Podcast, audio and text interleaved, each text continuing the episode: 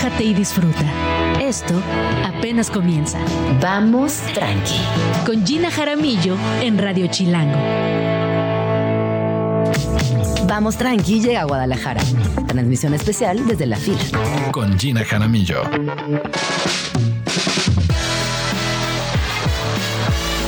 Muy buenos días, bienvenidos a Vamos Tranqui. Les cuento que seguimos aquí en Guadalajara en una transmisión especial desde la FIL, que como saben es el evento más importante de literatura en nuestro país y no deja de sorprenderme. Si ayer honestamente me quedé de a 6, de a 10 mil con tantas personas que vi, tantas presentaciones, hoy continúa esta fiesta y como ya nos vamos acercando al cierre, al gran final, Obviamente vienen las familias completas, vienen con muchísimas expectativas, con ganas de llevarse libros, pero también con ganas de participar de esta feria desde un lugar más profundo, entrar a las conversaciones, encontrarse con autoras, con autores, intercambiar ideas.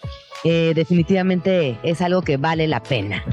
Fíjense que hoy estará conmigo Ariana Godoy. Ella es escritora, es venezolana, es autora de la trilogía Hermanos Hidalgo y la saga Darks.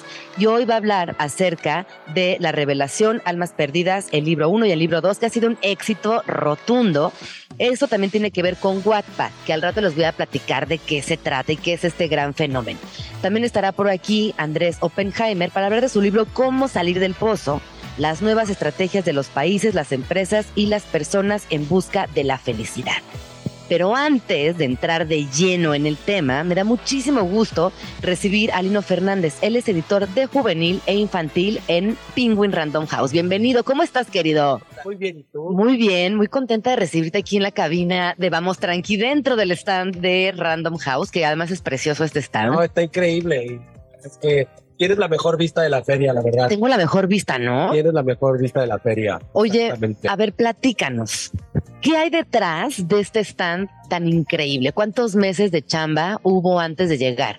Uy, yo creo que desde marzo, abril empiezan a, a ver temas de espacio y de diseño.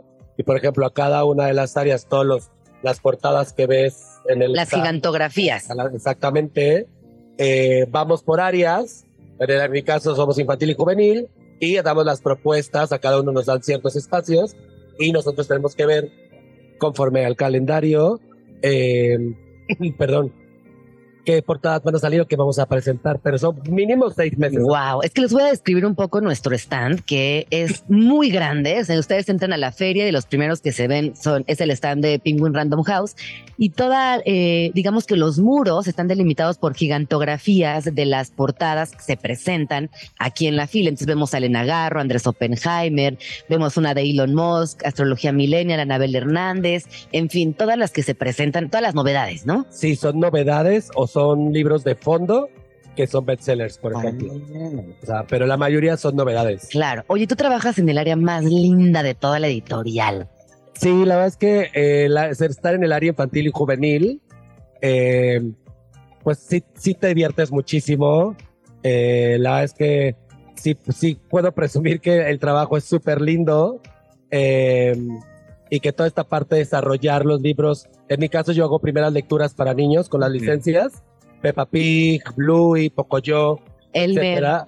Exacto, exactamente, o sea, y esa parte de primeras lecturas está súper bonito, pues, al día con lo preescolar al 100. Oye, ¿cómo lo haces con las adaptaciones? Es una chamba importantísima hacer esas traducciones muy puntuales, ¿no? Sí, por ejemplo, lo que es con licencias, por ejemplo, Hasbro o eh, Pocoyo, eh, por ejemplo, o Disney, lo que hago en particular es hacer la adaptación, pero al finalmente quien te aprueba es el estudio. Ah, o sea, yo hago la adaptación local, puede venir los textos de España o puedo hacer la traducción del inglés al español, pero al final de cuentas quien hace una última revisión es el estudio directamente que te aprueba para poder. Que también tiene sus equipos de traducción y que, verán si está correcto. Sí, porque muchas veces con las licencias lo que pasa es que eh, los nombres de los personajes cambian. Claro. Pero en España, todos los nombres, por ejemplo, de Peppa Pig es eh, Miss Rabbit, ah. eh, Miss Cow.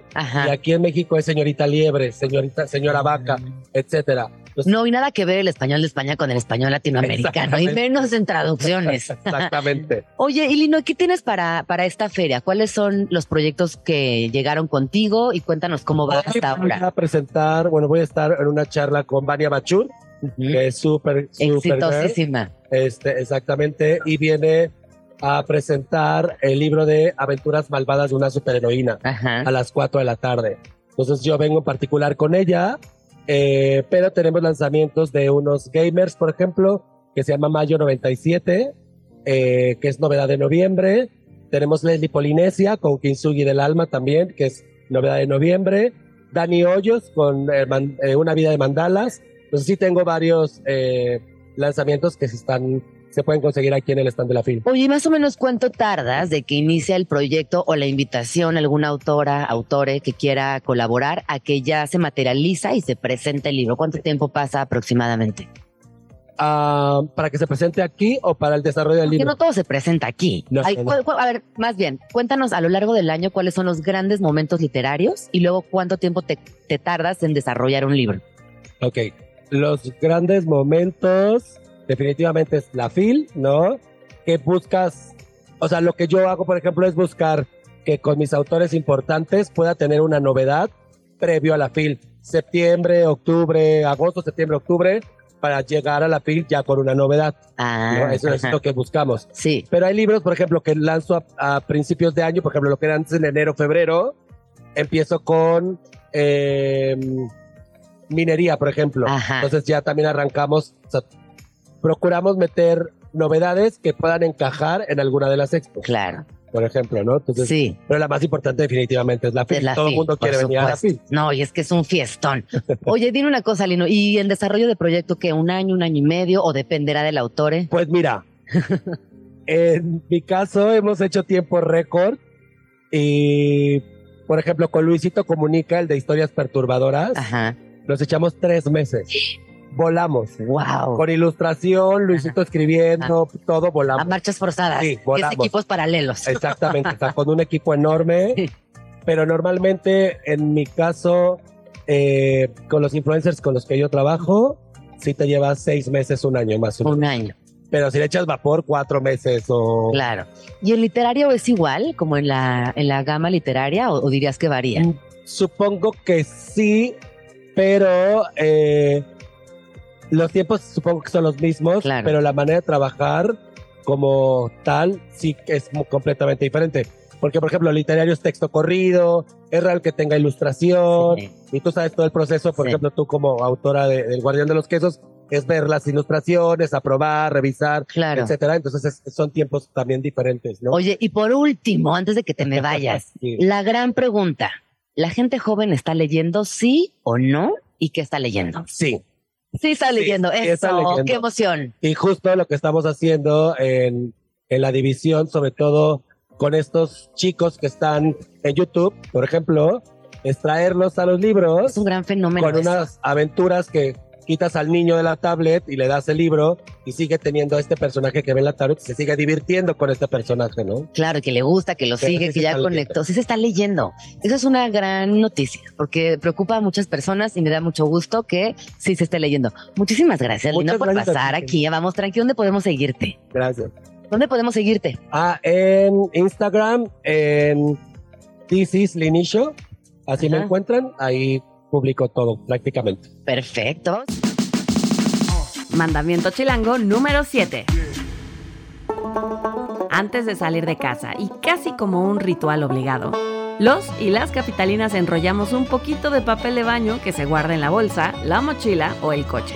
Se sabe que las travesías por la ciudad duran largas horas y que el papel higiénico es un tesoro escaso en cualquier baño público de la ciudad.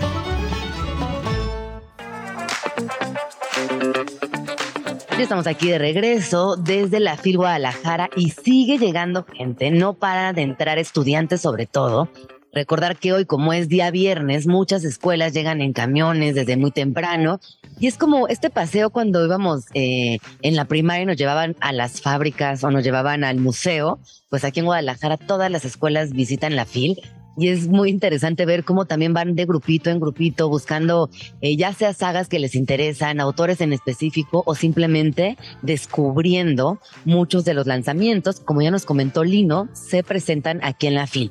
Eh, si nos acaban de sintonizar, hace unos minutos estuvo Lino Fernández contándonos de la importancia de la FIL, no solamente porque aquí se lanzan los grandes títulos que después van a girar a lo largo del año en minería o en el Hay Festival o en otras ferias, en tanto en la Ciudad de México como en el interior de la República, pero definitivamente siendo la FIL el lugar más importante, este nodo cultural que de alguna manera también acompañará a muchos títulos a lo largo del año. Hoy estará por aquí Santiago Arau, que justamente me lo encontré en la mañana con su libro Patrimonio, que como saben estuvo en Vamos Tranqui hace unas semanas y presenta el día de hoy, así que esa es una de las grandes presentaciones del día de hoy. También estará Camila Bolaño, que Camila Sánchez Bolaño, que estará presentando Oídos de Palo, un libro testimonial que además eh, reúne entrevistas con más de 12 mujeres que fueron víctimas de abuso infantil y ella logra trenzar una idea perdón, una, una historia muy, pues muy profunda, muy dolorosa, pero también muy necesaria. Si no conocen a Camila, búsquenla. Este es su primer libro y definitivamente vale la pena, aunque este, este, estos temas nos incomoden, vale la pena conocerlos, reconocerlos y también en caso de que sea necesario ayudar a quien esté por aquí y que nos necesite. También les cuento que la cantidad de editoriales que he visto extranjeras son alucinantes, sobre todo infantiles y juveniles. Me he encontrado con muchas de Argentina, de Chile. Em, ayer vi también una tailandesa increíble. Así que bueno, como saben, esta es una, una oportunidad para descubrir y redescubrir todo lo que está eh, sucediendo en el mundo. Este año, la Unión Europea como invitado especial, así que imagínense, hay editoriales de Alemania, de Austria, de Bélgica, de Bulgaria, de Chipre, de Croacia, de Dinamarca, de Eslovaquia, de Eslovenia, de Letonia, de Suecia, de Rumania, de República Checa, de Luxemburgo, de Irlanda, de Finlandia.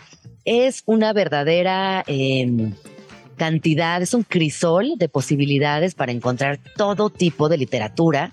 Y eh, pues definitivamente, si ustedes han visto algo en redes sociales y tienen una amistad que anda por acá, pídanle el paro de que les compre los libros. Yo he recibido varios mensajes, ya les dije que sí, en la medida en lo que pueda aguantar la maleta, porque hay libros que difícilmente van a llegar a la Ciudad de México o que son casi imposibles de conseguir, así que pues es una buena oportunidad para llevar libros y también, eh, como saben, los primeros días es de profesionales y en esos primeros días se genera mucho negocio, se hacen compras en firme, se, se consolidan distribuciones y permite esto que el ecosistema literario en nuestro país siga creciendo y esta segunda parte de la feria ya está abierta 100% al público y son estos ríos de gente ya les conté, y son eh, también estas, eh, pues estos talleres, estos conversatorios, todas estas actividades, conciertos que no, no paran, uno tras otro, uno tras otro, caras conocidas, gente muy querida. No, pues que viva la FIL. La verdad sí es una, una maravilla. Estás escuchando Vamos Tranqui con Gina Jaramillo. Y estamos aquí de regreso en Vamos Tranqui con una transmisión especial desde la FIL Guadalajara y me da muchísimo gusto recibir aquí en la cabina de Vamos Tranqui, en el stand de Penguin Random House, a Ariana Godoy. Ella es escritora, es de Venezuela y ha sido un éxito rotundo. Y vamos a hablar hoy acerca de la revelación Almas Perdidas 1 y 2. Bienvenida, ¿cómo estás? Ay, muy feliz de estar aquí. De verdad que la feria me ha recibido con muchísimo cariño y muchísimo amor, así que tengo el corazón cálido y lleno de amorcito de mis lectores mexicanos. Qué lindo, ¿eh? Que tengas tantos lectores en la Ciudad de México, en Guadalajara y en todo, en todo el continente, en realidad. Sí, y fueron mis primeros lectores. Cuando yo empecé en Wattpad, mis primeros lectores era, fueron de aquí, de México. Oye, hablemos, hablemos un poco de Wattpad, porque es una palabra que escuchamos mucho, pero que a veces no alcanzamos a entender. ¿Qué es exactamente Wattpad? Wattpad es una plataforma en internet gratuita donde cualquiera puede entrar y publicar su historia y también puedes leer historias de forma gratuita. Así que creo que ha sido una herramienta muy importante para que los jóvenes, los jóvenes de ahora lean porque tienen la facilidad en el teléfono, ¿no? De rápido me leo una historia Y muchos de ellos se quedan en shock cuando ven esa historia en físico y dicen, yo me leí todo eso. Claro. No puede ser, si yo me lo leí en el teléfono en un momentico y ven el libro así, me pasó muchísimo con muchos lectores. Oye, ¿cómo fue tu experiencia de pasar de Wattpad a una editorial, a tener ya, o sea, la materialización, o más bien eh, como el desdoblamiento de tus historias hacia el libro? Es un proceso bastante complejo, pero a mí me gusta mucho, lo disfruto mucho porque es como que otras personas pues del ámbito profesional pueden ver tu obra y lograr que sea mejor, ¿no? Porque uno como le- escritor está bien solito haciéndose un manuscrito Claro. de borrador y cuando ya lo ve alguien profesional y te dice, ah, mire, puedes hacer esto y esto, y uno como, ok, ok, crecimiento. Crecimiento, ¿no? Oye, hablemos un poquito de este libro que veniste a presentar aquí a Guadalajara. ¿Ya estado en Guadalajara? ¿Cómo? ¿Ya habías venido a Guadalajara? No, es mi primera vez. ¿Y qué piensas de Guadalajara? No, es lo máximo. Lo máximo, Me he ¿verdad? pasado comiendo tacos, yo sé que soy básica, pero me encantan. No, qué delicia. Oye, ahorita que te vayas pasa por una bebida que se llama tejuino, que venden aquí en el pasillo de, de comida, que es alucinante, es refrescante, deliciosa, no te vas a arrepentir. Pero bueno, volvamos al, al libro. Eh, Almas Perdidas, que además está dividido en dos partes, el libro uno. No, no, no, sí, el libro dos. Que Son eh, tres libros. son tres libros y que eh, de alguna manera te han traído hasta acá. A ver, cuéntanos entonces de qué va. La revelación es una historia de vampiros, de vampiros y tenemos a, a una protagonista que no es una humana, es una vampira y estamos como siguiendo su camino a descubrir muchas cosas que ella no recuerda. Pero el, la historia en sí es como una revelación, Ajá. valga la redundancia, pero es la revelación de ella encontrándose a sí misma, encontrando su origen, de dónde viene. Y me gustó mucho explorar esto como la, la protagonista femenina siendo ella el vampiro, ¿no? Porque usualmente el El vampiro, vampiro es el vampiro. el chip, ¿no? Ajá. Entonces, en este caso es ella la que tiene todas esas crisis existenciales y está buscándose a sí misma y todo eso en, en la novela. Hoy de todas las criaturas fantásticas posibles, ¿por qué te inclinaste por una vampira? Es que me parece muy interesante, ¿no? Ese concepto de si podemos vivir más, ¿no? ¿Qué haríamos? O sea, ¿Qué harías? yo siento que llegaría un punto en que me aburriría, Sí. que diría, ya no más. Pero si te dijeran, puedes ser vampira, lo tómate esta pastilla, ¿lo tomas o lo dejas? Yo creo que lo dejo porque no, eso de chupar sangre de alguien más no va conmigo, de verdad no creo, no creo que podría ser vampira. Yo creo que estaré bien como humana, viviendo mis 80, 90 años y ya. Está conmigo Ariana Godoy, ella es escritora, es docente también, ahorita estaban platicando fuera del aire que tiene un vínculo con las infancias muy especial y que te encanta que las juventudes lean. Sí, sí, está de verdad que me gusta muchísimo cuando las lectoras me dicen, ay, yo empecé a leer contigo, mi primer libro fue tu historia, es como que ya siento que me siento realizada. El hecho de crearle el hábito de la lectura a alguien creo que es un logro demasiado inmenso. Fíjate que hoy más temprano en el programa platicábamos que hay una falsa idea de que la gente joven no está leyendo. Y como tú bien mencionabas, es que están leyendo en otros formatos y más adelante llegan al libro. Pero no llegan al libro como quizás tú y yo llegamos, bueno, tú eres mucho más chiquita que yo, como por los clásicos o lo que en la escuela te sugerían, sino por aquellas búsquedas que esas mismas personas van haciendo y encontrándose y reconociéndose también. Sí, yo creo que empieza como la curiosidad y esas primeras novelas en la juventud son ligeras. Sí. Son ligeras, se pasan Sí. rápido, enganchan y ellos se la leen y ya de ahí se le va creando el hábito al, al- al lector y ya después los va viendo, o sea, que leen pues obras como más, más, no diría yo más avanzadas, sino como con mucho más contenido literario, ¿no? Claro. Hoy hablemos, eh, por favor, de la revelación Almas Perdidas. Y aquí eh, voy a leer literal porque me gusta mucho lo que dice Adriana Godoy. Ariana Godoy crea un universo tenebroso donde las criaturas de la noche reinan y los, los corazones puros están en clara desventaja. ¿Cómo fue para ti generar este universo tenebroso? Te decía también fuera del aire que me gustaría que nos comentaras en qué otras criaturas vampirescas te inspiraste para generar este nuevo universo. Bueno, de Anne Rice, obviamente el Stat es mi amor frustrado de todas. de todas. Está con sus locuras y sus crisis. Oye, ¿y viste la película o nunca la Sí, viste? no, ah, con el vampiro y también sí. La reina de los condenados, tengo sentimientos encontrados, pero ese es otro tema. ¿Por qué? ¿Por qué? No sé, fue como, como un poquito.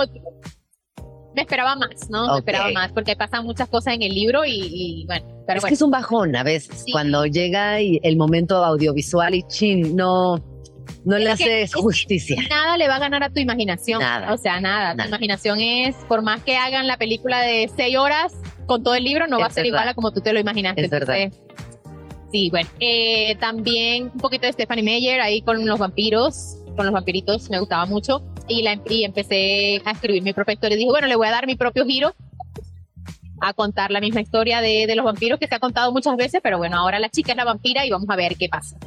Y al final, ¿cuál dirías que fue la, la lección que como escritora te llevas de esta historia que además ha repercutido en muchísimas personas? creo que la- con la fantasía me di cuenta, obviamente al- al- a, a medida que escribía los libros, que de verdad construir un mundo es complejo, es difícil. Yo siento que lo veía, obviamente yo sabía, ya yo tenía todas las ideas en el mapa y la cosa, pero al escribirlo me di cuenta, Dios mío, esto lleva muchísimo trabajo, también lleva muchísima investigación, cuando estás creando tu propio mundo, yo creé hasta un idioma para el libro. Claro que me sirvió mucho porque como yo era maestra, ¿verdad? Yo estudié lingüística también. Entonces usé esas herramientas para crear el idioma y no me fue fácil, pero yo dije, ya me pasé. O sea, necesitaba un idioma de verdad. ¡Wow! O sea, creo que es demasiado. Pues muchísimas felicidades, qué increíble poder también adentrarnos a tu mundo. Gracias por pasar a la cabina de Vamos Tranqui y que sigas teniendo muchísimos éxitos aquí y en todos lados y no dejes de contarnos qué viene para ti, dónde podemos seguirte, Ari. ¿Qué viene? Bueno, eh, ahorita estoy dándole mucho amor a la adaptación de Sigue mi voz, que he notado que es un libro que bastante gente lo tiene en la feria y lo está como popular ahorita. Ay, como que ves a la gente pasando con tu libro. ¡Ay, qué emoción! Y, y en la firma, pues lo- ayer lo llevaron muchísimo, sigue mi voz, entonces me alegra mucho porque de verdad que es una historia que te encuentra en el momento justo, no es como algo que tú buscas, entonces eso me tiene muy emocionada. Eso es muy bonito. Oye, ¿y cuándo va? ¿Estás haciendo adaptación a, Película a para peli o a serie? Ah, ¿a peli o a serie? Ah, muy bien. sí. Muchas felicidades. Oye, eh, en redes sociales, ¿cómo podemos encontrarte? Es que uso diferentes nombres en todas. Bueno, Ari05 en Twitter, en Instagram Ari Piso Godoy y en TikTok Ariana Godoy. C. Muchísimas gracias, Ari, y que sigas celebrando esta gran fiesta de letras. Y nos vemos muy pronto. Ay, muchas gracias. No, y a gracias ti. a todos los oyentes. Escríbenos en Twitter o Twitter o X o X o como le quieras llamar. Arroba Jim Jaramillo y arroba chilango.com. Usa el hashtag Vamos Tranqui. Ya estamos aquí de regreso en la transmisión especial desde la fila en Guadalajara y me da muchísimo gusto presentarles a mi siguiente invitado del día de hoy, Andrés Oppenheimer, que como saben es uno de los periodistas y escritores más influyentes de la lengua española. Nació en Argentina y actualmente colabora en distintos medios, ha escrito varios libros, pero hoy vamos a hablar de cómo salir del pozo. Esta pregunta que sin duda es la pregunta, ¿no? La pregunta. Eh, los secretos de los países, las empresas y las personas más felices. Según estudios recientes, las personas felices viven entre 6 y 10 años más que las infelices. ¿Cómo estás, Andrés? Bienvenido. Bien, bien, llegué anoche eh, a Guadalajara eh, y la respuesta a tu pregunta es que, como tú sabes, mis libros anteriores han sido sobre política, economía, tecnología, educación y mucha gente me pregunta por qué me metí en un tema tan esotérico, tan ambicioso como el de la felicidad. Y lo hice porque el mundo, la gente en todo el mundo, no solo en México, está cada vez más descontenta. Hay una encuesta mundial de Gallup, de la encuestadora en 137 países, que dice que desde que empezaron a hacer la encuesta, preguntándole a la gente cuán satisfecha estás con tu vida en una escala del 1 al 10, el descontento, o sea, la infelicidad, ha ido aumentando todos los años desde hace como 20 años. Entonces lo que me propuse en este libro, que me tomó 5 años, fue ir a los países más felices del mundo y a los países que están haciendo las cosas más innovadoras para aumentar la felicidad y ver qué están haciendo para copiarlos en los nuestros. A ver, y cuéntanos, ¿cuál, ¿cuál fue el resultado? Primero, ¿qué países visitaste? Y cuando hablamos de innovación en la felicidad, ¿a qué Bueno, nos referimos? Eh, fui, obviamente, me empecé para guiarme de alguna manera, me guié por el ranking mundial de la felicidad que hace un consorcio de universidades para las Naciones Unidas. Y ahí salen rankeados en los primeros lugares todos los años. Eh, Finlandia, Dinamarca, Suecia, los países nórdicos, los países escandinavos. Pero también fui a otros países que están haciendo cosas muy innovadoras, que no están en los primeros lugares del ranking de la felicidad, como Gran Bretaña, como el Reino Unido, como India, que está muy abajo, como Bután, que es un reino que está en la punta del Himalaya, entre India y China. Fui a esos lugares porque están haciendo cosas fabulosas para aumentar la felicidad de la gente. Y ahí relato en el libro casos concretos. Esto no es una Sí. filosofada, no es una recuperación sesuda. No, a mí me aburren soberanamente los tratados filosóficos abstractos. No, es un libro ¿Y qué Eh, dirías de estas, una disculpa, ¿qué, qué dirías de estos espacios, estos países que visitaste? Algo que encontraste que los conectara entre, entre estos lugares. Sí, al final del libro doy 10 claves que- de la felicidad que encontré en la mayoría de estos lugares. No te voy a contar los 10 porque... No, claro que no. Pero te puedo citar uno o dos muy importantes. Uno, por ejemplo, es la vida comunitaria. Los eh, nórdicos tienen una vida comunitaria muy, muy intensa. Nosotros los latinos tenemos una vida familiar muy Sí. intensa, somos muy familiares, Social también. eh, somos muy amigueros, muy familiares, pero no tenemos una vida comunitaria tan plena, no hacemos tanto trabajo voluntario como ellos, no pertenecemos a tantos clubes con gente que no conocemos. Ellos, a mí por ejemplo, me cuento en las primeras páginas del libro, me costó mucho conseguir entrevistas después de las 4 de la tarde en Dinamarca. No, con, no todo el Porque mundo- son horarios privados. Claro. La gente, la gente va a su club de coleccionistas de estampillas, su club de amigos de protectores de las ballenas, eh, su- eh, con extraños, ¿no? no con amigos ni cosas, grupos comunitarios, mucho más que nosotros. Otro de los diez, te voy a citar dos Sí, por favor. para que, para que lean el libro. Otro que me sorprendió porque no lo tenía en mi radar es el que mencionabas antes, el optimismo realista. La gente optimista no solo que vive más que la pesimista, sino que es más productiva y es más feliz. Y si te pones a pensar, hace sentido, porque si tú eres optimista, vas a ir al trabajo con ganas, le vas a poner ganas, le vas a poner empuje, le vas a poner eh, energía, creatividad. Si vas desganada, te vas a arrastrar por el piso. No va. Pero lo interesante, entrevistando a algunos de los máximos gurúes de la felicidad del mundo, es que el optimismo no es algo hereditario, es algo que se puede aprender y ejercitar. Así como puedes ejercitar los músculos del brazo eh, haciendo pesas, puedes ejercitar los músculos del optimismo en la mente, haciendo ejercicios de optimismo. Y eso es muy, muy interesante porque tengo un capítulo entero, por ejemplo, sobre cómo aumentar la felicidad en las empresas, Ajá. porque eso es un gran factor de infelicidad. El 80% de la gente, según las encuestas, o se siente miserable en su trabajo o, o indiferente. Es un montón, Un montón. 80%. o miserable o indiferente. Ni, ni, Ni esta fu ni ni fa. otra. Ni fu ni Sí.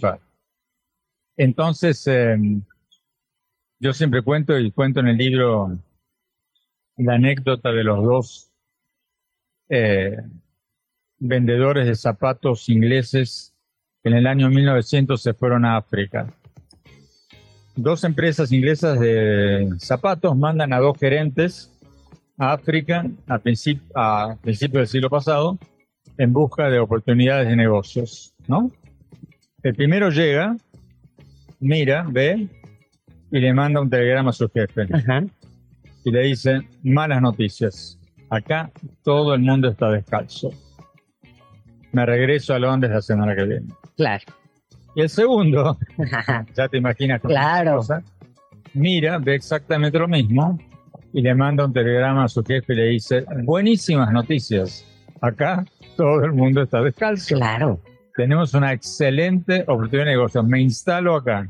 Bueno, adivina a cuál le fue mejor. Por supuesto, claro. Oye, ¿tú te consideras una persona optimista? Sí, sí, sí. Sí, yo me considero optimista, me considero una persona... feliz. Obviamente tengo mis altibajos, como todo. Sí. Cuando prendo el televisor y lo veo a Donald Trump, tengo un bajón. no, en- hablando en serio, nadie tiene una vida eternamente feliz. Todos tenemos bajones. Obviamente yo también. Pero yo te diría que eh, en términos generales eh, soy muy feliz porque tengo una buena vida familiar, tengo una mujer a la que quiero mucho, tengo un hijo al que quiero mucho, eh, me va más o menos bien Claro, en lo que hago, eh, me gusta lo que hago, cosa importantísima. eso es importantísimo, porque justo ahorita que decías que el 80%, person- el 80 de las personas se sienten miserables, Sí, en el libro hablo tiene que ver con que de no te gusta. cómo mejorar eh, tu, tu situación laboral, cómo lograr... eh, si tú no tienes un trabajo que te gusta, tienes que inventártelo. Cada vez más la gente se va a inventar trabajos. Ya lo vemos. Sí, Estamos acá en la fila de Guadalajara rodeados de, de jóvenes. Estos jóvenes van a, la mitad de ellos se van a inventar trabajos. Administrador de redes sociales ecológicas, eh, eh, creador de contenido para eh, coleccionistas de estampillas, o sea, lo que se te ocurra. Creo que también por años asociamos la felicidad al éxito o a los recursos. A los recursos, ¿no? Veníamos asociando mucho la felicidad a lo económico. Bueno, eh, en el libro hablo mucho de eso. Una cosa interesante que tienen los países nórdicos es que tienen un total desdén por el estatus. Les importa un comino que el de al lado tenga un carro más caro, un reloj más... eh, eh, al contrario, está mal visto. Claro. Lo ostentoso está mal visto. Está mal visto. Eh, porque ellos, y esa es una de las recomendaciones, una de las tantas recomendaciones que doy en el libro, valoran mucho más la riqueza de experiencias que la riqueza de cosas. Qué lindo. Uno de los gurúes de la felicidad finlandeses que entrevisté, lo cuento también en, en el primer capítulo del, del libro, me dijo que la riqueza de experiencias es mucho más duradera que la riqueza de cosas, porque la riqueza de cosas dura tanto como el olor de auto nuevo. Completamente efímero. Efímero. Y también eh, al final del día, ya poniéndonos más profundo, la, la profundidad, ¿Más pues más, No, un no poco digo más. Se puede un poco más. Al final de la vida, pues, ¿qué te llevas, no? Eso. Esa experiencia. La riqueza de experiencias te deja mucho más que la riqueza de cosas. Porque la riqueza de cosas dura tanto como el olor de auto nuevo. Me encanta. Tú haces un viaje maravilloso con amigos, con familia y te lo acuerdas por el resto de tu vida. Te compras algo nuevo y en una semana ya te acostumbraste Sí, o lo pierdes. o lo pierdes. No, también, el- como el, el tema con lo objeto, el apego a las cosas materiales es, es efímero también. Sí. Se te rompe, se te pierde, deja de funcionar, Sí. en fin, pasa de moda también. Oye, ¿y qué dirías de esta experiencia de cómo salir del pozo? Un libro que además te, costó varios años, fue un trabajo largo. ¿Con qué te quedas de este libro? Con la- las 10 claves de la felicidad que cito al final, de las que te cité dos, ¿no? Eh, ahí resumo, digamos, lo que aprendí. Esto fue un aprendizaje para mí porque, como te decía al principio de esta conversación, yo no soy un gurú de la felicidad, ni me vas a ver con una toga blanca, ni, ni con sandalias, ni con pulseritas de hilo, nada de eso. Soy un periodista político, económico, que se interesó mucho por este tema de la felicidad, porque tenemos que empezar a hablar muy seriamente de esto. Hay una epidemia de depresión Sí. juvenil en el Sí. mundo, hay una epidemia de depresión entre los adultos mayores. Gran Bretaña acaba de nombrar una ministra de la soledad. Nueva York acaba de nombrar una embajadora honoraria de combate a la soledad. Todo esto se traduce en depresión, en enfermedades cardiovasculares, en enfermedades, en muertes y en millones y millones de dólares o pesos de gastos hospitalarios. Es un problema que la infelicidad es un problema cada vez mayor. De salud Tenemos pública. cada vez más tabletas, más pantallas gigantes, más autos y somos cada vez menos felices. Yo sé que no eres coach ni psicólogo, pero ¿darías algún mensaje de- desde tu experiencia a las personas que nos están escuchando y que dicen, no, es que yo la verdad no Sí, me lean hallo? el libro, lean el Bien, libro. lean el libro, así se puede ser feliz. Cómo salir del pozo, porque si no leen el libro, lean por lo menos el último capítulo, donde doy las 10 claves que yo encontré por lo menos de la felicidad en todos estos países que nosotros podemos aplicar, porque de nada sirve, por ejemplo, los finlandeses dicen, a nosotros nos, nos gusta mucho tirarnos en el agua helada. Bueno, esa ni la puse, porque Sí, tú ni yo nos no. podemos tirar No, en el agua helada. claro. Entonces yo... También, también hay muchas cosas culturales que no se pueden Sí, el- ade- el sauna. adecuar a, a todas las naciones. Fui a Finlandia, me metieron al sauna, ¿no? Te meten de un, de un baño caliente que te mueres de calor a una piscina fría, no, por Dios, eso es para ellos. Están hechos de otro material, no es para mí. Claro. Entonces, no, esas cosas ni las, ni las, las cuento así como anécdota graciosa, pero no las incluí en, en esa, ese capítulo final porque, porque me concentré en cosas que podemos hacer en, en México, en, en el resto de América Latina. Oye, pensando en nuestro territorio, ya para ir cerrando, em, ¿cómo dirías que nos encontramos hoy en día a nivel territorial en esa escala de tristeza o felicidad? México en el ranking de 137 países, el ranking mundial de la felicidad, lo tengo en el libro, eh, si mal no recuerdo, están eh, en los 40 o 50. No hay ningún país latinoamericano entre los primeros 10. Si mal no recuerdo, Chile es el primero, está en el número 22. Y México está en 40 o 50. ¿Y Argentina? 50 o 60, por debajo de México. Y sí, también somos naciones más grandes con todos los temas latinoamericanos. Hay una cosa ahí que nos atraviesa. No, y tenemos un, un gen trágico, ¿no? Mira nuestras canciones, mira los Sí. tangos argentinos.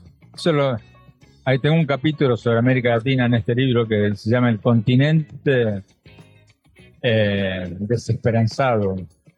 Eh, y ahí hablo de nuestra música. Nos quejamos, No, nos mira, duele. Mira, mira los tangos. Sí. Eh, eh, a ver si. También las rancheras, también la- las rancheras mexicanas son de un dolor. Llorar y llorar. Llorar y llorar. Estamos llorando. Claro, llorar y llorar. Y los cantan riendo. y- Sí, y dirás que no me quisiste, pero vas a estar muy Y triste. El mundo fue y será una porquería, ya lo sé, en el 2510 y en el 2000 también. Sí, sin duda. Tenemos que, eh, necesitamos una inyección de optimismo. Sí. Pues aquí está la inyección de optimismo. Lean cómo salir del pozo, las nuevas estrategias de los países, las empresas y las personas en busca de la felicidad de Andrés Oppenheimer. Muchas gracias por pasar aquí a la cabina y nos vemos aquí en Guadalajara en un ratito. Nos despedimos, me tengo que ir a hacer unas misiones secretas de la FIL, así que no podré estar en, esta- segunda parte del programa, pero regreso para despedirme y en arroba Jim Jaramillo les voy a ir compartiendo estas misiones de la FIL. Escríbenos en Twitter o Twitter o X o X o como le quieras llamar. Arroba Jim Jaramillo y arroba chilango.com. Uso el hashtag Vamos Tranqui. Seguimos aquí en Guadalajara con una transmisión muy especial y muy significativa, no solamente porque se reúnen una cantidad de autoras, autores, editores, ilustradores, sino por la gente. De verdad es indescriptible lo que aquí sucede. Las personas vienen de buen humor, con ganas de llevarse libros a casa y es lo que sucede, que poco a poco vamos encontrando joyitas secretas, ediciones especiales eh, y la verdad es que es una oportunidad única también para acercarnos a aquellos temas que son eh, muy específicos y que a veces en las librerías comerciales no encontramos, aquí en la FIL hay de todo. Oigan, pues les traigo una noticia y resulta que la RAE agregó perreo, no binario y otras palabras a su diccionario. Así como lo escuchan después de mucho tiempo y de hacerse los difíciles, y digo los difíciles porque la mayoría son unas, unos señorones ahí hablando de lenguaje, agregaron ciertas palabras. La primera es perreo y se define como baile que se ejecuta generalmente a ritmo de reggaetón, con eróticos movimientos de cadera y en el que, cuando se baila por parejas, el hombre se coloca habitualmente detrás de la mujer con los cuerpos muy juntos. También agregaron el no binario. Cito, dicho de una persona que no percibe su identidad de género en términos binarios de hombre o mujer otra de las grandes palabras que se sumaron y que como saben en la internet circula hace muchos años también en conversaciones y sobre todo también ha sido una palabra que las feministas nos hemos apropiado es machirulo. Y la RAE la define de la siguiente manera, machirulo, dicho de una persona, especialmente de un hombre que exhibe una actitud machista. Así que ya saben, ahora los machirulos también están en la RAE. Otra que es muy interesante que hayan sumado es Big Data. Y esta la, define la, la definen de la siguiente manera. Uno, macrodatos. Dos, inteligencia de datos y, entre comillas, rama de la informática. Otra que también es muy utilizada en nuestras conversaciones cotidianas y que tiene que ver con el paso de nuestras personas por el mundo es la de huella ecológica. Indicador de sostenibilidad ambiental que mide el consumo de los recursos naturales con respecto a su capacidad de regenerarse. Otra que también sumaron, que tiene que ver con las familias, con el espectáculo en su mayoría o con la política, la palabra nepotismo. Utilización de un cargo para designar a familiares o amigos en determinados empleos o concederles otros tipos de favores al margen del principio de mérito y capacidad. Esta palabra que, híjole, en Latinoamérica la verdad la vemos constantemente, que ahora también forma parte de la RAE, y esta que me cae muy bien que la hayan sumado, que tiene que ver con los vínculos, ya sea de amistad, vínculos sexoafectivos, cualquier tipo de vínculos tóxico. El tóxico, la tóxica, esta persona que ya sabemos que nos lleva al borde de los nervios y la definen de la siguiente manera y cito que tiene una influencia nociva o perniciosa sobre alguien, un novio tóxico, una relación tóxica. Y aquí yo sumaría el tóxico, la tóxica, donde quiera que acomode. Otra también que es muy interesante es sexting y se refieren de la siguiente manera, cito, envío o intercambio de imágenes o mensajes de texto con un contenido sexual explícito a través de un dispositivo electrónico, especialmente en un teléfono celular. Sabemos que el sexting hoy es una de las maneras en las que nos comunicamos para ligar. Las nuevas generaciones o no tan nuevas, eh, a partir del sexting pueden generar un vínculo bastante profundo. Así que bueno, aquí está muy bien explicado y dentro de la RAE, del diccionario de la RAE. Y una que yo no conocía y que sí me, me, gustó mucho aprenderla es esta, sin hogarismo. Yo no sé si ustedes la tenían muy presente. Sin hogarismo quiere decir que, cito, circunstancia de la persona que carece de hogar donde vivir y generalmente de cualquier medio de vida. Sin hogarismo. Qué precisa palabra. Así que ahí se las dejo. Sin hogarismo, sexting, tóxica o tóxico, nepotismo, huella ecológica, big data, machirulo, no binario y perreo. ¿Qué piensan de esas palabras que la RAE agregó al diccionario? A mí me parece que van tarde, pero más vale tarde que nunca. Vamos tranqui, llega a Guadalajara. Transmisión especial desde la FIR. Con Gina Jaramillo. Seguimos aquí en la transmisión especial desde la FIL Guadalajara y sin duda uno de los temas que han dado mucho de qué hablar, que son ejes importantes dentro de las conversaciones, tiene que ver con inteligencia artificial, porque no podemos negar que es una tecnología que día a día no solamente crece, sino que también se integra de manera más eh, veloz a nuestra vida cotidiana. Y les quiero contar que eh, hay una noticia por ahí de Reino Unido, porque resulta que una inteligencia artificial se convierte en directora de escuela. ¿qué opinan de esto? A mí la verdad se me eriza la piel solamente de pensarlo. Me parece que es un poco apresurado, es muy, es muy rápido tomar una decisión tan grande. Si bien las inteligencias artificiales son herramientas que nos ayudan a solucionar nuestra vida, no creo que todavía estén en un lugar para dirigir y mucho menos una escuela, ¿no? Un, un espacio educativo, un espacio de comunicación, un espacio de sociabilización. Pues así es, Abigail Bailey, directora de inteligencia artificial, combina elegantemente el espíritu educativo tradicional con los avances tecnológicos modernos. Esto lo indica la escuela en su página web. Y la institución desarrolló el chatbot para ayudar a los alumnos en sus tareas, brinda consejos sobre temas como apoyo a compañeros y maestres, miembros del personal, así como formas también de apoyar a las niñas que tienen necesidades adicionales. A mí me parece, repito, muy precipitado. Creo que sobre todo en los espacios educativos, tendríamos que alejarnos de la inteligencia artificial hasta cierta edad. Yo le he comentado aquí en Vamos Tranqui, hace poco tuve la oportunidad de estar en un foro internacional donde decían, la inteligencia artificial sí reprime a la imaginación, entendiendo la imaginación como el aspecto más importante de la infancia y sobre todo en la primera infancia. Imagínense que hubiera sido de su infancia si no hubieran podido imaginar historias, relatos, personajes, todo aquello que vivía dentro, dentro de nuestra imaginación y que posiblemente y probablemente nos marcó hacia el futuro de nuestras vidas. Así que yo sí diría, ojo aquí, todo bien con la inteligencia artificial, pero lejitos de las infancias, pueden decir que soy muy radical, me encanta encantaría también escuchar ustedes qué opinan al respecto. Creo profundamente que es una gran herramienta para la humanidad, pero sin embargo, la alejaría de la infancia. En fin, esta es mi opinión personal. Cuéntenme qué piensan ustedes, arroba Jim Jaramillo, arroba Radio Chilango. Estás escuchando Vamos Tranqui con Gina Jaramillo. Hola, ¿cómo van? Espero que todo increíble. Yo sigo aquí en la fila en la transmisión especial para Vamos Tranqui. Y curiosamente, otro de los temas que han saltado y que me encanta que estén tan presentes son todos aquellos que tienen que ver con las plantas sagradas. Hace poco me encontré con una nota en Malvestida, este medio que además les recomiendo mucho, donde hablaba de María Sabina, la chamana y curandera mazateca que nos enseñó a sanar el alma. Y en esta nota podemos entender cómo María Sabina, no solamente a través de los honguitos, resignificó la palabra sanar, y cito, mi destino era curar con el lenguaje de los niños santos. En sus veladas nocturnas tomaba honguitos o niños santos, como ella les llamaba, para conectarse con los espíritus y pedía con sus cantos el poder de enfrentarse al mal. Así curaba enfermedades, dolores del cuerpo y naturalmente también del alma.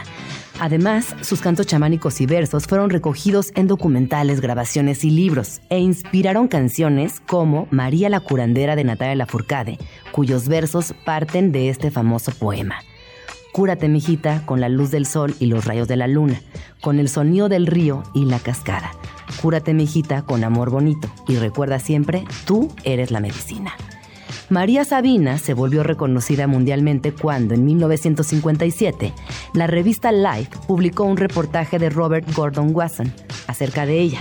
Esa fama llegó de la mano de turistas de todo el mundo como John Lennon y Yoko Ono que querían probar naturalmente estos honguitos. Y ella después, años más adelante, dijo, y cito al artículo de Malvestida, mucha gente se aprovechó de mí. Recuerdo aquella vez cuando volvió a llegar Watson que me regaló un disco en el que venían mis cantos. Le pregunté cómo le había hecho. Nunca imaginé oírme a mí misma. Estaba disgustada porque en ningún momento le había autorizado que robara mis cantos. Mucho tiempo anduve llorando por eso y el insomnio no me dejaba dormir. Durante su vida, María Sabina vivió persecución policial, rechazo por personas de su comunidad y lo que hoy podemos nombrar como extractivismo cultural. Hoy la recordamos como una guardiana de saberes ancestrales, una mujer mazateca que rompió estereotipos dentro de su propia comunidad y una chamana que sanó y ayudó a muchas personas. Si quieren revisar completa esta nota, la pueden buscar en Malvestida. Radio Chilango. Como bien les decía, aquí en la Feria de Guadalajara vamos a poder encontrar muchos títulos que abordan el tema de plantas sagradas y otras, otras hierbas que nos ayudan a sanar. Y a propósito de María Sabina, les quiero contar del libro de Eduardo Pérez, también conocido como Spooky, Fabu de Lucas, el cual retrata la primera vida, el primer año de vida de su hijo y hace un recorrido muy hermoso por la naturaleza, por lo que implica también el contexto en el que estamos. Así que bueno, ahí se los dejo por si lo quieren revisar. Y sin duda, uno de los temas fundamentales es la diversidad, una de las líneas de comunicación y una de las líneas editoriales que esta feria ha apoyado constantemente y además abre las puertas a las nuevas posibilidades de conversaciones. Me gustaría compartirles una, una frase de Irene Vallejo que dice así, cito, Todavía nos resulta difícil convivir alegremente con la diferencia, reconocer su belleza y fortaleza, su variedad fabulosa y festiva. Los presuntos monstruos nos invitan a inventar otras reglas de juego. No es casualidad que diversión provenga de diversidad. Y con esta cita en realidad lo que quiero hacer es una invitación a que pensemos en la diversidad como una riqueza absoluta, donde la empatía, el respeto y también la apertura juegan un papel importante. Yo definitivamente agradezco que hoy por hoy haya tantos escritores, escritoras, ilustradores que desde el arte están proponiendo la diversidad como una salida también para comunicarnos de una mejor manera, para respetarnos, para cuidarnos y para acompañarnos.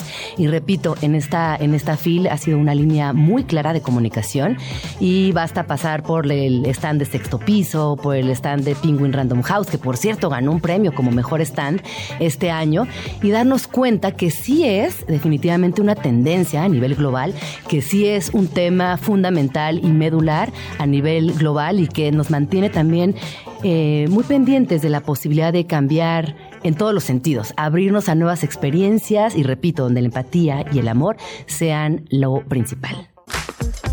Estás escuchando Vamos Tranqui con Gina Jaramillo. Esta voz que escuchan es de Luisa Martínez, también de la producción de Vamos Tranqui. Nuestra querida Jean, como ya saben, se encuentra en la Feria Internacional del Libro de Guadalajara. Está encargándose en este momento de unas misiones secretas, que, de las cuales ya nos contará el lunes a su regreso aquí a la Ciudad de México. Pero bueno, mientras los voy a acompañar un ratito en lo que Gina regresa a la transmisión para despedir el programa el viernes, la semana como se debe. Son las 12.36 de la tarde de este viernes primero de diciembre. Seguimos en Vamos Tranqui, aquí en Radio Chilango por el 105.3 de FM. Y ayer, yo no fui, pero ayer fue el primer concierto en la Ciudad de México de RBD. y no, yo no fui, sé que aquí en la cabina había personas que estaban bastante interesadas en asistir, pero bueno, todo esto ya sabemos eh, que está siendo un súper fenómeno. Ayer ya llegaron a México con la que será una serie de 12 conciertos que van a estar distribuidos en Monterrey, Guadalajara, la Ciudad de México. La gira termina el 21 de diciembre con un concierto en la cancha del Coloso de Santa Úrsula. La casa de las gloriosas, poderosísimas Águilas de la Bella. Sí, señor, en el Estadio Azteca, pero en realidad no queremos hablar de eso. La verdad es que alrededor de todo este fenómeno de RBD, que es de hecho de lo que quería platicar con ustedes, se habla mucho de esta cosa llamada el efecto Mia Colucci. Y está interesante porque, miren, cuando se estrenó la novela en 2004, pues en realidad no había muchas personas llamadas o registradas ante el registro civil como Mía. Pero después de que la novela se estrenó, está, hay, estos datos, eh, de pronto ese año hubo 184 niñas bautizadas y registradas legalmente bajo el nombre de Mía. Eso fue un aumento de 1.126% en comparación con la historia de la humanidad en esta ciudad. Y todo fue subiendo, este número fue subiendo, subiendo, hasta, en hasta que en 2015 se alcanzó el pico con 1.267 niñas chilangas registradas con ese nombre. La verdad es que sabemos que no es parte de la programación de Radio Chilango, pero hoy vamos a poner Sálvame de RBD. Not. Esto no va a pasar en Radio Chilango, era una broma. Radio Chilango. Agenda Chilango. En Vamos Tranqui, siempre hay plan. Feria de la Esfera Tlalpujagua. Aprovecha este fin de semana para escaparte de la ciudad. Si eres fan de la Navidad y quieres disfrutarla desde ya, lánzate a la Feria de la Esfera, que en este año adelantará su inicio. El pueblo mágico de Tlalpujagua es un lugar ubicado en Michoacán y conocido como el pueblo de la eterna Navidad. Aquí se producen adornos navideños catalogados entre los mejores del mundo así que seguro encontrarás la decoración perfecta para tu arbolito. Agenda Chilango. El espíritu de la Navidad ya está aquí, y con él el Team Navidad que ya le urge poner el árbol. Ejido El Cofre Santo Tomás, ubicado en el kilómetro 12.5 de la carretera Picacho a Jusco, es un gran mercado de artículos navideños para el hogar y arbolitos naturales para todos los gustos. Además, puede ser un gran pretexto para tener un road trip en familia e inaugurar las celebraciones decembrinas. Agenda Chilango. Ahora que si no quieres ir tan lejos, la ciudad está rodeada de tianguis y bazares con una gran oferta. Uno de ellos es el Bazar Navideño de la colonia Río Blanco, en la alcaldía Gustavo Amadero, famoso por su tianguis navideño. En él encontrarás de todo para decorar tu casa de acuerdo a la temporada. Tienen desde esferas, coronas, figuras de nacimiento, pinos y mucho más. Lánzate por los mejores artículos navideños para esta temporada. Agenda Chilango, la última Cenicienta. Ven y pasa una tarde muy divertida y mágica en familia con la historia clásica de la Cenicienta en el Teatro Enrique Elizalde. Ahora narra la historia de Cenicienta que todos conocemos, pero ahora en versión moderna con los toques clásicos de siempre, pues su destino empieza a cambiar cuando conoce a un príncipe, una hada madrina y una zapatilla de cristal. Las funciones son todos los domingos a las once y media de la mañana en el Teatro Enrique Elizalde en Coyoacán. Presentado por Agenda Chilango, los mejores planes de la ciudad en un solo lugar. Para más información, visita chilango.com diagonal agenda. Son las 12.41 y en Vamos Tranqui no queríamos que eh, pasara el día, este día específicamente, primero de diciembre, sin recordarle a toda la banda que nos escucha que hoy es Día Mundial de la Lucha contra el SIDA. Un tema que es súper importante, del que la verdad creemos firmemente que todo mundo debería estar hablando mucho más, porque a pesar de que estamos en 2023, a pesar de que hay muchísimos canales de información, de que hay muchísimas campañas mundiales en todos los idiomas, eh, y que además no solo salen en diciembre, en esta fecha, sino eh, a lo largo de todo el año. A pesar de todo eso, sigue habiendo mucha desinformación, sigue habiendo mucho estigma alrededor de las personas eh, que ya sea que tengan el virus del VIH o que hayan desarrollado la enfermedad.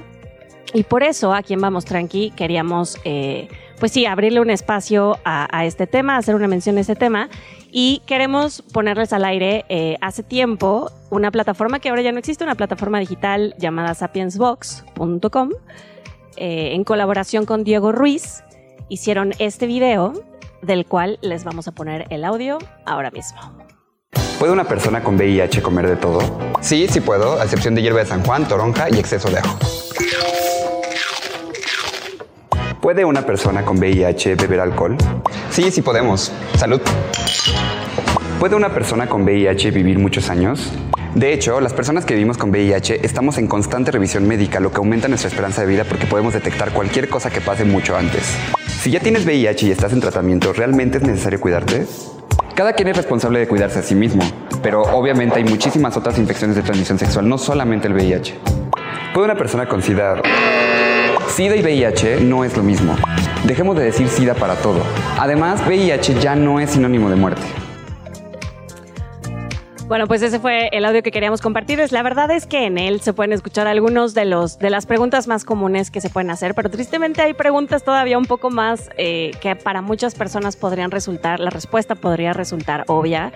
Eh, hay mucha gente que hoy en 2023 sigue pensando que VIH, el virus y el SIDA son lo mismo o que eh, tener el virus de VIH es una especie de condena mortal inevitable, cuando en realidad hoy en día existen tratamientos súper avanzados que permiten que las personas que, son portadoras eh, puedan mantener una vida perfectamente normal. Incluso pueden llegar a, eh, con después de un tiempo, siendo con, con, mucha disciplina con el tratamiento, pueden llegar a niveles de carga viral tan bajos que el virus se vuelve indetectable e intransferible. Entonces, bueno, yo eh, les hago esta invitación a nombre de toda la producción de Vamos Tranqui a que se informen, a que se actualicen y a que trabajemos como personas en este mundo para eh, eliminar todos los estigmas que hay alrededor del virus y de la enfermedad. Vamos Tranqui llega a Guadalajara. Transmisión especial desde la FIL. Con Gina Jaramillo. Y así se nos fue el programa especial desde la FIL Guadalajara, como dicen por ahí. La dirección es mucho más importante que la velocidad, así que espero que hayan disfrutado mucho este especial. Yo personalmente lo disfruté un montón. Ya les estaré contando el lunes si algo más sucede por acá. Mientras tanto, les puedo adelantar que fue una edición muy bonita, muy completa, muy movida, con gente que por fin también después de lo que sucedió en pandemia pudo regresar con muchas ganas, con muchas emociones, pero también con mucha confianza. Ya no está esta distancia que, por años nos, nos, acompañó, así que les puedo decir que fue una fil realmente bonita. Nos escuchamos el lunes en punto de las 11 de la mañana aquí en Radio Chilango. Ya nos vamos. Pero nos escuchamos la próxima semana aquí, en tu oasis favorito de las mañanas. Vamos tranqui con Gina Jaramillo en Radio Chilango.